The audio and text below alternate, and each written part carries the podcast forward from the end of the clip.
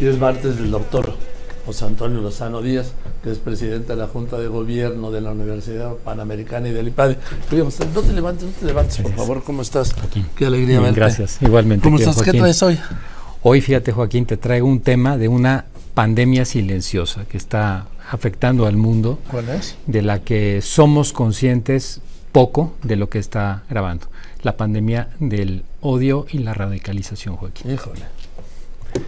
Ese es un Pues, tema. pues, hombre, que sí es un tema.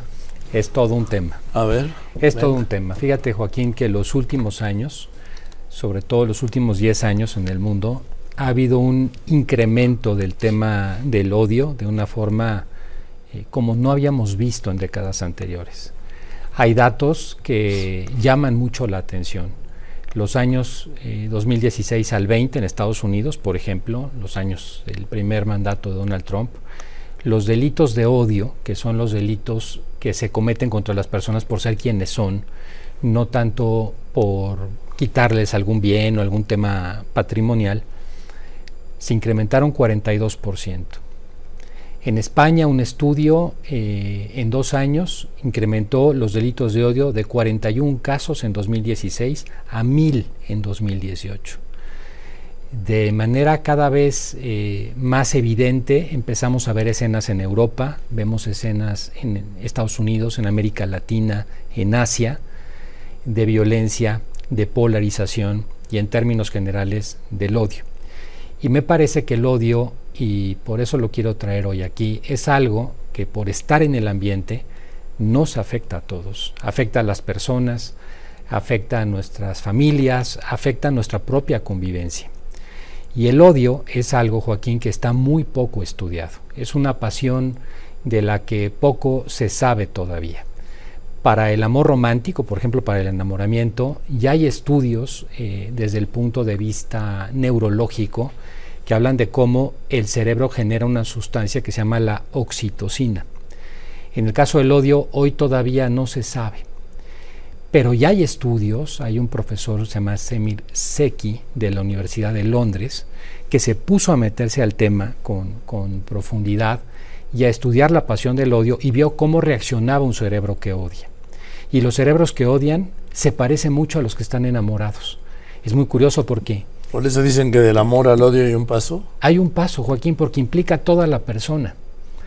Es tan radical el odio que lo que hace es implicar la visión del mundo, la manera de pensar, el modo de ser de la gente, omnibula a las personas y eso hace que se radicalicen.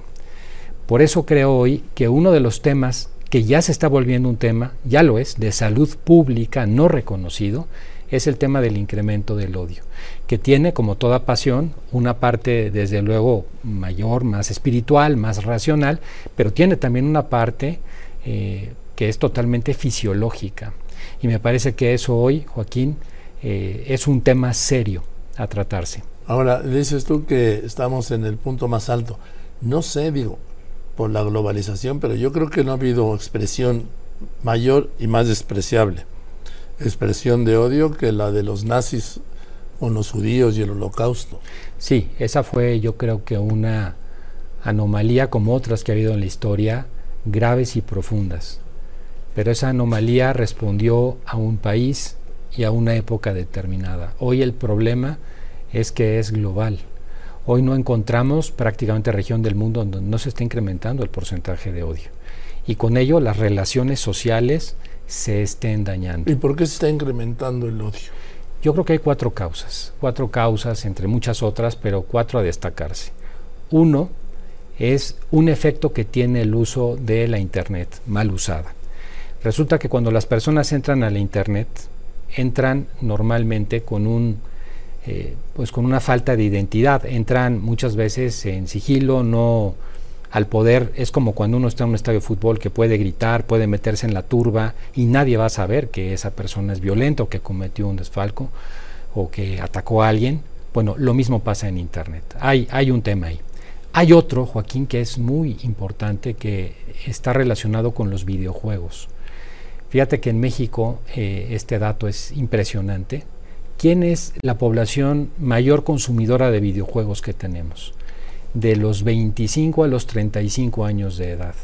Y la mayoría de los videojuegos en porcentaje son juegos que utilizan la violencia y el lenguaje de odio.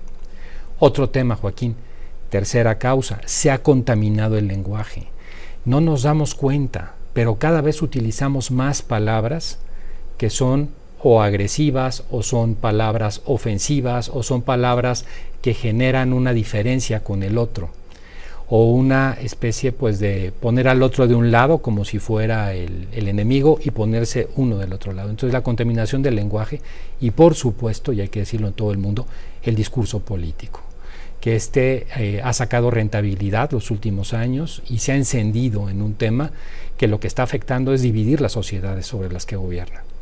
Entonces, estas causas van llevando a este tema del odio. Y el odio, Joaquín, en estos estudios de Semir Seki, tiene aspectos, en otra ocasión lo profundizaremos más, pero hoy te quiero dejar tres ideas que me parecen muy peligrosas.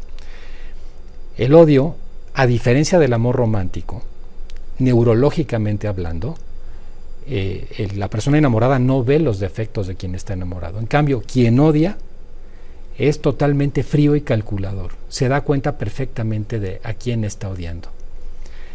El segundo, que no le pasa al amor, el odio es contagioso. Hay una persona de un grupo social que no te ha hecho nada, con el que no has tenido ni siquiera un roce de cualquier tipo, y la puedes odiar. Y la puedes odiar con profundidad y puedes desear su mal, porque esa es la definición del odio, a diferencia de otros sentimientos como la ira, que es una locura momentánea, o como la envidia, que es alegrarse con el mal ajeno o entristecerse con el bien ajeno. No, el odio va más allá. El odio lo que quiere es el mal de la otra persona. Y lo más tremendo, Joaquín, un cerebro que empieza a odiar es un cerebro que difícilmente puede cambiar. Hoy el tema es, ¿habrá fármacos para eso o no? Desde el punto de vista fisiológico, desde el punto de vista espiritual, hay un tema que tú y yo hemos hablado en otras ocasiones aquí, que es el tema del perdón. El perdón, que es ese acto de dominio, ese acto de señorío, que a pesar de la ofensa que me han hecho, me vuelvo capaz por lo menos de cancelar la deuda moral que la otra persona tiene conmigo. Al liberar esa deuda moral, me libero a mí mismo de ese resentimiento que me genera el odio a esa persona. El perdón, Joaquín, que yo aquí quisiera cerrar con una frase muy bonita de un conocido psicólogo. Perdonar es dejar de odiar, y esa es precisamente la definición de la misericordia.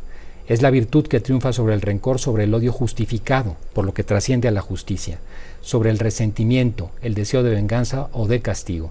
Es entonces la virtud que perdona, no por la supresión de la infracción, no lo podemos hacer, sino por la interrupción del resentimiento hacia quien nos ofendió o perjudicó.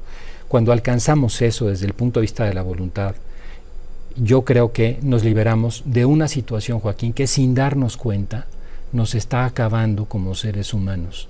El tema por eso digo que es silencioso. Todos vemos la polarización política, todos estamos viendo el lenguaje en las redes sociales, nos damos cuenta de esa situación, pero lo que no somos conscientes es cómo nos está afectando en la manera de ver el mundo, la manera de pensar, la manera de sentir, la manera de relacionarnos con nuestros amigos, con nuestra familia. Y yo creo que ahí hay mucho trabajo por hacer y es un tema que seguramente volveremos a, estar tratando aquí. Eh, porque el odio se ha convertido también en una herramienta política. Absolutamente. ¿Y por qué? Porque la persona que odia se vuelve tremendamente vulnerable y tremendamente manipulable, porque la persona que odia deja de razonar.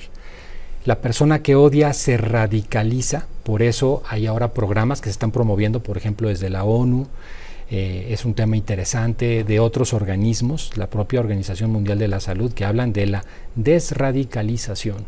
¿Cómo podemos lograr a las personas quitarles esa, esa parte que las está frenando para que vuelvan nuevamente a convertirse en seres pensantes, seres dialogantes?